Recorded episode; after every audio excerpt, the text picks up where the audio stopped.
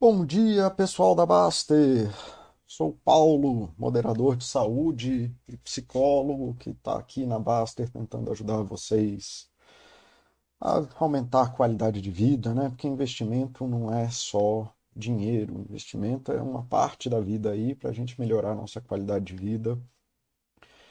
E a gente tem muito aqui Sou a Paulo, do moderador do autodesenvolvimento, saúde né? psicólogo.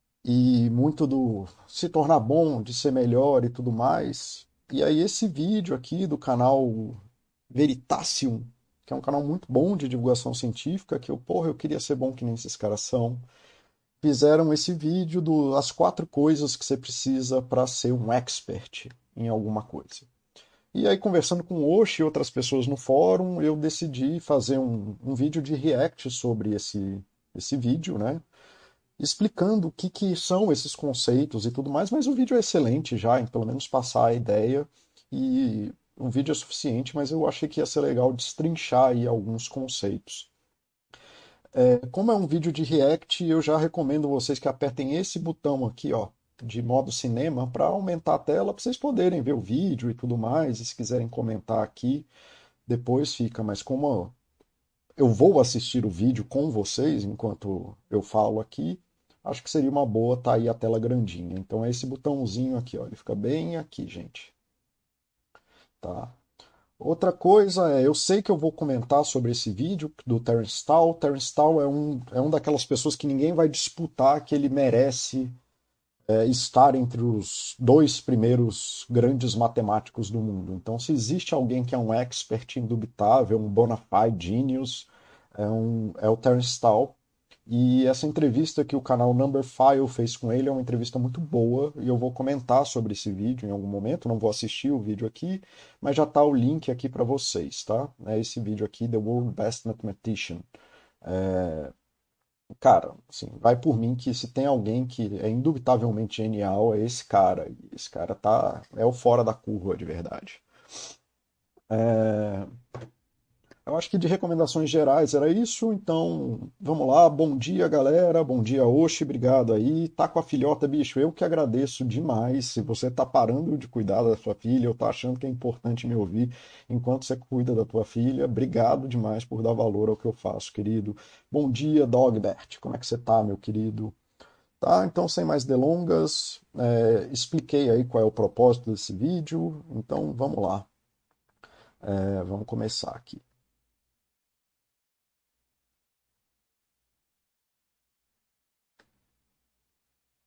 Opa, eu tô sem som. Oh no, it's a terrible party trick. Here we go. 3.141592653589793. This is Grant Gussman. He watched an old video of mine about how we think, that there are two systems of thought. System two is the conscious, slow, effortful system, and system one is subconscious, fast and automatic. Ok, vamos dar uma pausa aqui, porque isso é importante. Eu vou abrir aqui, eu vou dar atenção para o chat, porque é para vocês, né? Isso aqui. Isso aqui são conceitos que eu já aprendi na minha graduação, então é importante trazer para vocês.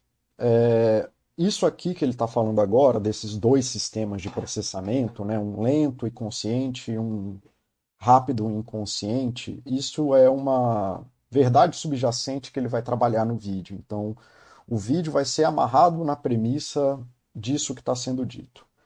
E tem algumas coisas que eu, eu penso sobre esse conceito, sobre essa, essa definição do pensamento rápido, do pensamento devagar, do pensar rápido e do pensar devagar. Então, um, eu não estou brigando com a coisa. Ela é uma verdade tão boa quanto qualquer verdade que a gente tem sobre qualquer conceito psicológico. Ela é uma verdade muito boa. Só que eu odeio é, metáforas cerebrais levadas a, a cunho de verdade, porque elas sempre mordem na bunda em algum momento. É, quando você faz. Isso chama falácia mereológica, que é quando você reduz a causalidade de um evento complexo a só um dos, dos pontos que compõem aquele processo complexo. Então, lógico, você precisa do cérebro, ou pelo menos seres humanos precisam do cérebro para funcionar. Mas o cérebro não é uma parte, não é a causa da coisa, o cérebro é uma parte da coisa.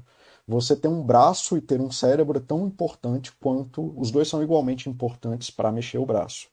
Assim como você precisa de para onde você está mexendo o braço. Né? Então, se eu quero pegar aqui na tela, né, tem uma outra coisa que faz parte. Esse lugar que eu estou indo é tão importante quanto o braço, quanto o cérebro, quanto a minha musculatura, quanto o meu ATP e tudo mais. São processos complexos que envolvem várias partes e o funcionamento dessas várias partes.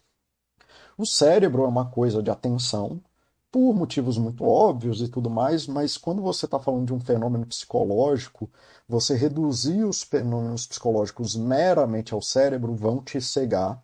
E acima de tudo, um motivo que eu menos gosto das metáforas cerebrais é porque geralmente você não pode fazer nada sobre seu cérebro. É a única coisa, assim como seus hormônios, seu é, neurotransmissor, seja lá o que for, é geralmente a única parte que você não pode fazer nada sobre ela. Né? Então, assim, ela te bota, do mesmo jeito que ela é uma explicação muito boa e ela é muito coerente e tudo mais, ela te bota num lugar de inação. Então, como que eu queria que vocês pensassem sobre esse rápido devagar, sobre esses sistemas de processamento? Existem situações que demandam urgência e geralmente especialidade. O ser humano, como ele é uma maquininha de repetir a coisa, quando você se põe numa situação de urgência, isso vai trazer naturalmente de você as respostas em que você é especialista. Então, assim, se você é, se põe numa situação ali de uma final de campeonato mundial de futebol, ou a final de campeonato do teu bairro ali de futebol, e você vai bater um pênalti, mas você não sabe bater um pênalti, essa é a pior situação do mundo. Porque naquele momento está sendo exigido de você uma capacidade que você não tem. Então, situações de urgência, elas trazem essas respostas muito intensas, essas, essas coisas de comportamento muito intenso, que a gente conhece como felicidade, êxtase, é, ansiedade, estresse e tudo mais. Só que essas coisas não são causas finais, elas são respostas do corpo te botando nessa condição de urgência. Só que geralmente, quando você tem uma crise, é, é porque ah, existe um descompasso entre aquilo que você sabe fazer e a emergência da situação. E aí esse descompasso gera esse lugar.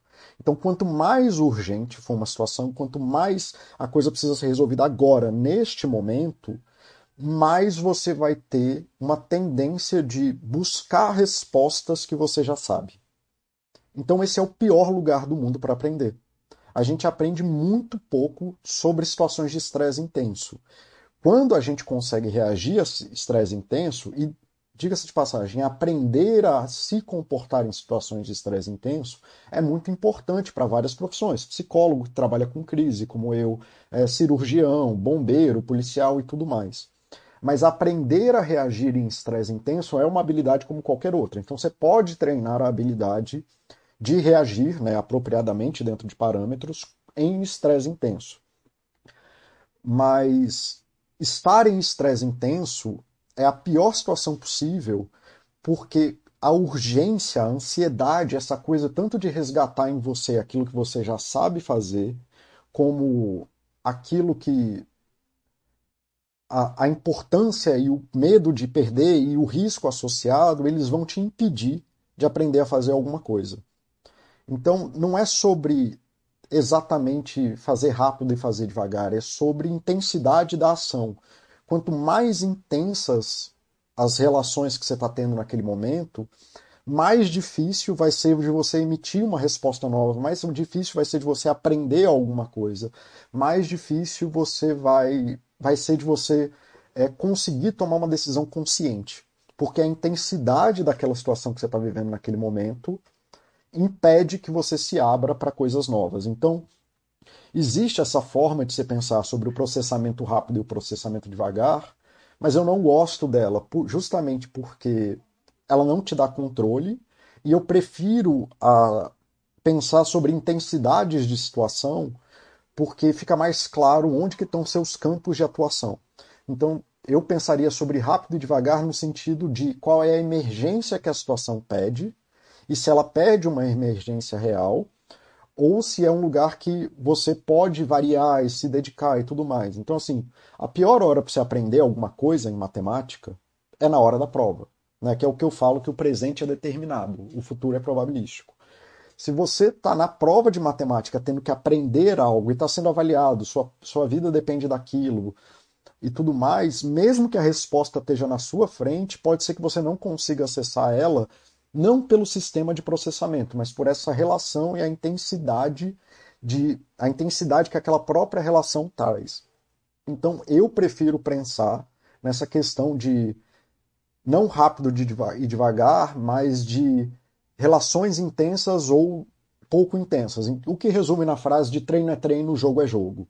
Então, se você não tem capacidade de entrar numa situação complexa, é melhor você treinar antes, treinar os componentes daquilo, para depois ir entrar na situação complexa. É por isso que existe técnico, é por isso que existem é, profissões especializadas e etc, etc, etc. Então, se você mexe com elétrica, por exemplo, e não tem técnica, provavelmente você vai morrer, porque você vai morrer de choque. Não é lugar de aprender é, a mexer com elétrica quando você não sabe mexer com elétrica, porque você vai acabar se matando ou matando alguém ou botando fogo na casa. Então, eu pensaria muito mais nessa questão da tua relação de risco, intensidade, é, e quais são os parâmetros que trazem respostas em você, porque, por exemplo, a intensidade de uma resposta urgente, então uma resposta especializada, e eu falei isso no meu vídeo sobre criatividade, ela é contra a criatividade. Quanto mais você se põe nesse, nesse tipo de situação, menos você vai ser capaz de emitir respostas criativas, respostas novas, porque fazer coisas novas envolve erro. Mas não está errado, é só um, como que você pode me pensar melhor sobre essa metáfora. E é por isso, por exemplo, que você começar uma atividade querendo ser o campeão mundial ou com expectativas é, idealizadas de alguma coisa é ruim para você, porque isso traz pressão desnecessária para coisas que não têm urgência real. E isso acaba sendo deletério para quando você está entrando numa atividade, você se abrir a ela e aprender coisas novas. Que nem um cara falou que estava querendo. Ah, falou aqui na Baster que estava querendo aprender piano, que ele sempre quis tocar piano, mas aí quando ele começou a tocar piano, ele percebeu que vai custar, vai ser muito difícil ele tocar sinfonias complexas.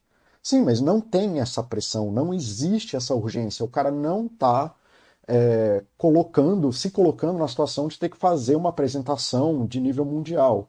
E essa pressão, essa urgência no agora, impede que você entre em contato com a, as coisas que você precisa entrar em contato para aprender a tocar piano. Você está se balizando e trazendo uma urgência desnecessária.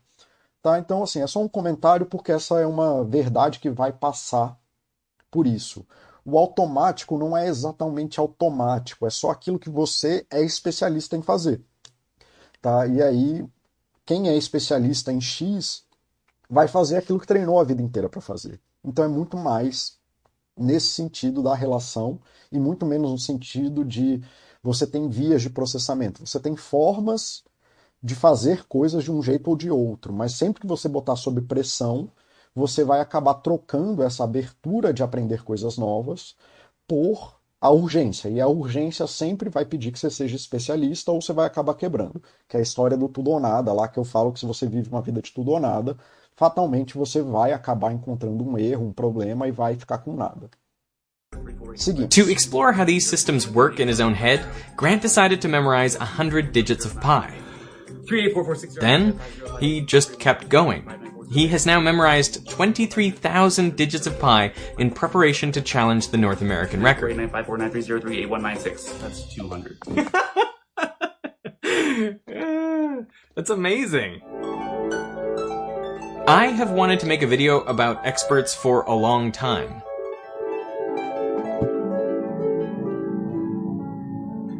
This is Magnus Carlsen, the five-time world chess champion. He's being shown chessboards and asked to identify the game in which they occurred. Uh, this looks an awful lot like uh, Tal Botvinnik. Ah, eu achei que ele ia mudar para uma outra coisa ali. Deixa eu parar aqui e falar. O cara foi procurar ali, né? O cara do Veri... Como é que é o nome do canal mesmo? Veritasium. Ele foi procurar ali um amigo dele ou alguém que ele conhece que tentou é, aprender aí 23 mil dígitos de pi e está tentando bater o, o recorde mundial, né, de decorar dígitos de pi.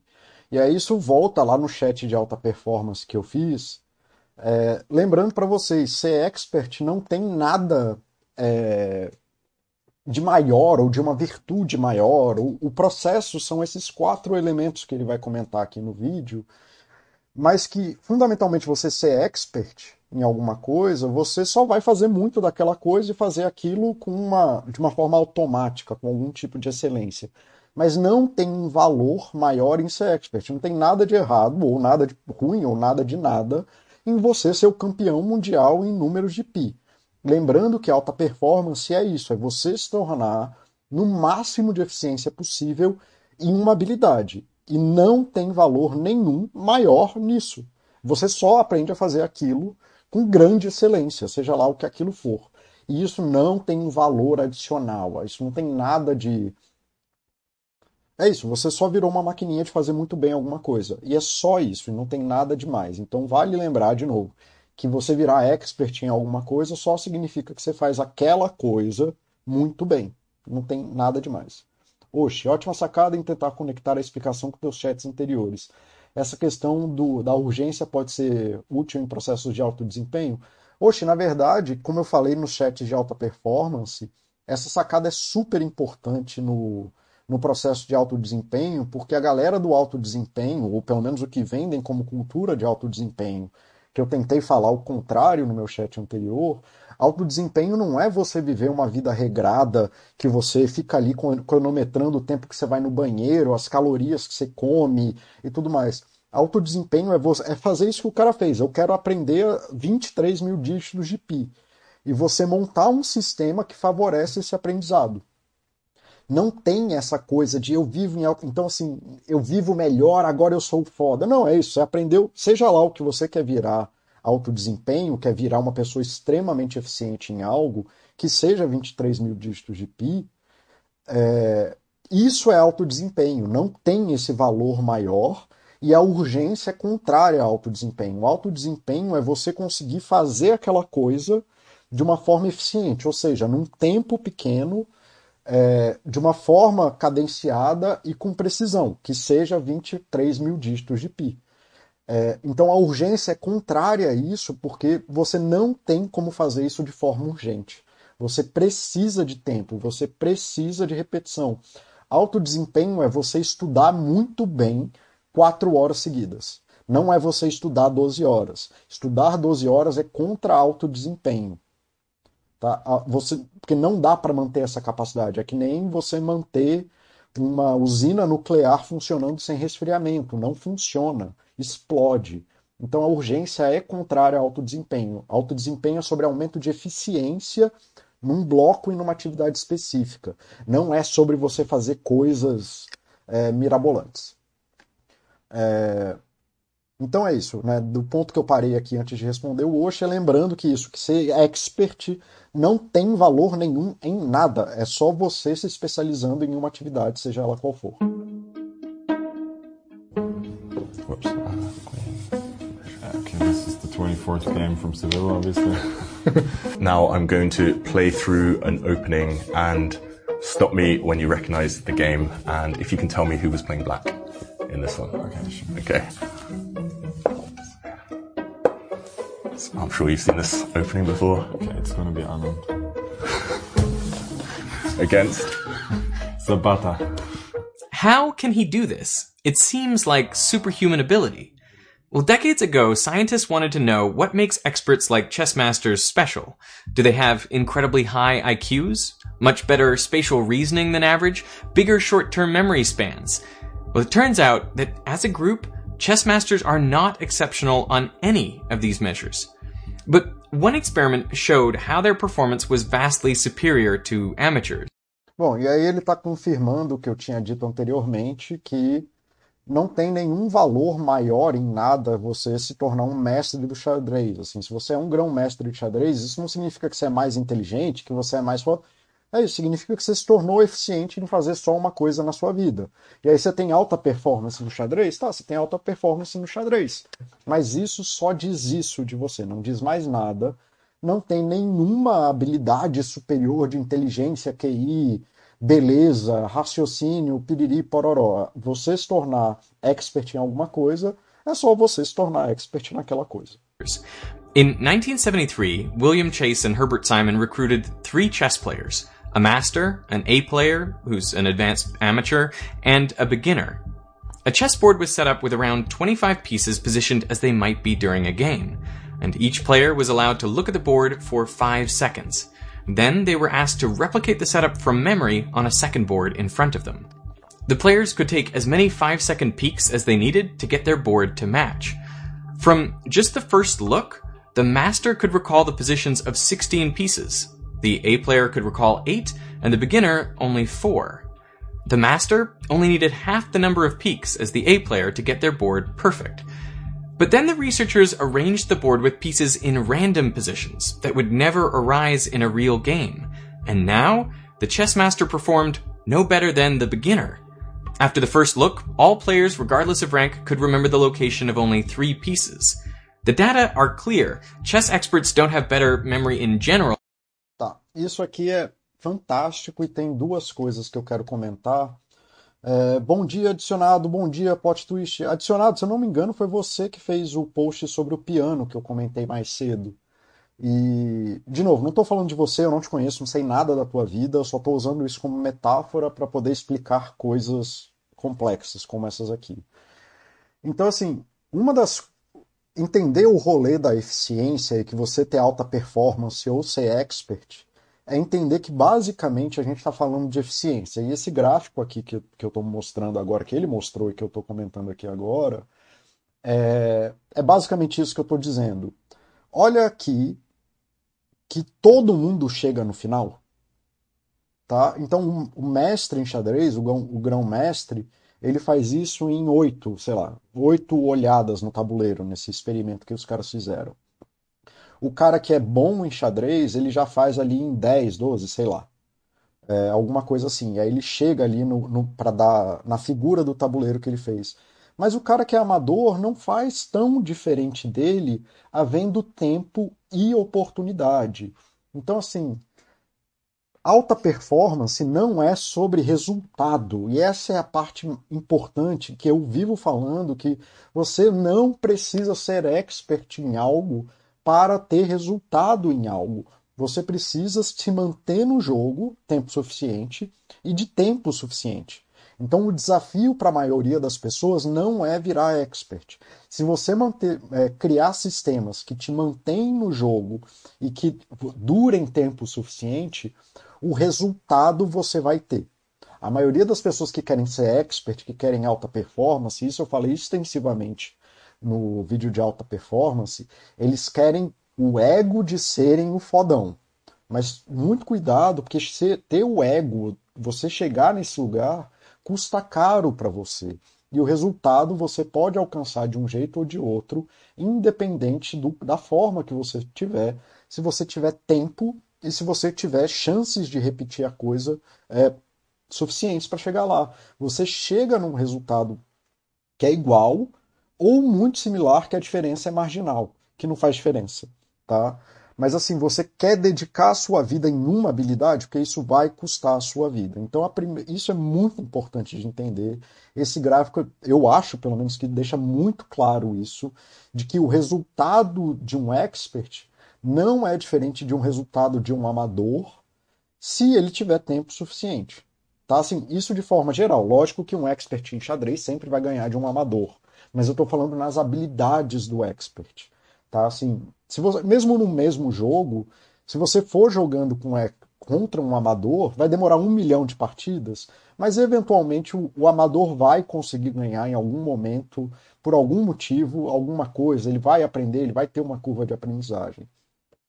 But e a outra coisa que after tem the first aqui, data are for chess é isso, é esse parte aqui, né, de que, de novo, é um, é um jogo de eficiência num, num contexto específico, então, ah, não, mas o xadrez melhora a memória. Não, o xadrez não melhora a memória. O xadrez melhora a sua memória só em contextos de jogos de xadrez. Então, assim, essas altas habilidades de extremo rendimento, elas não vazam obrigatoriamente para as outras coisas. E aí, adicionado, você no exemplo ali que se for você mesmo do cara do piano, se não for é pro cara do piano, é isso que eu quero dizer com você pode ser. Cadê?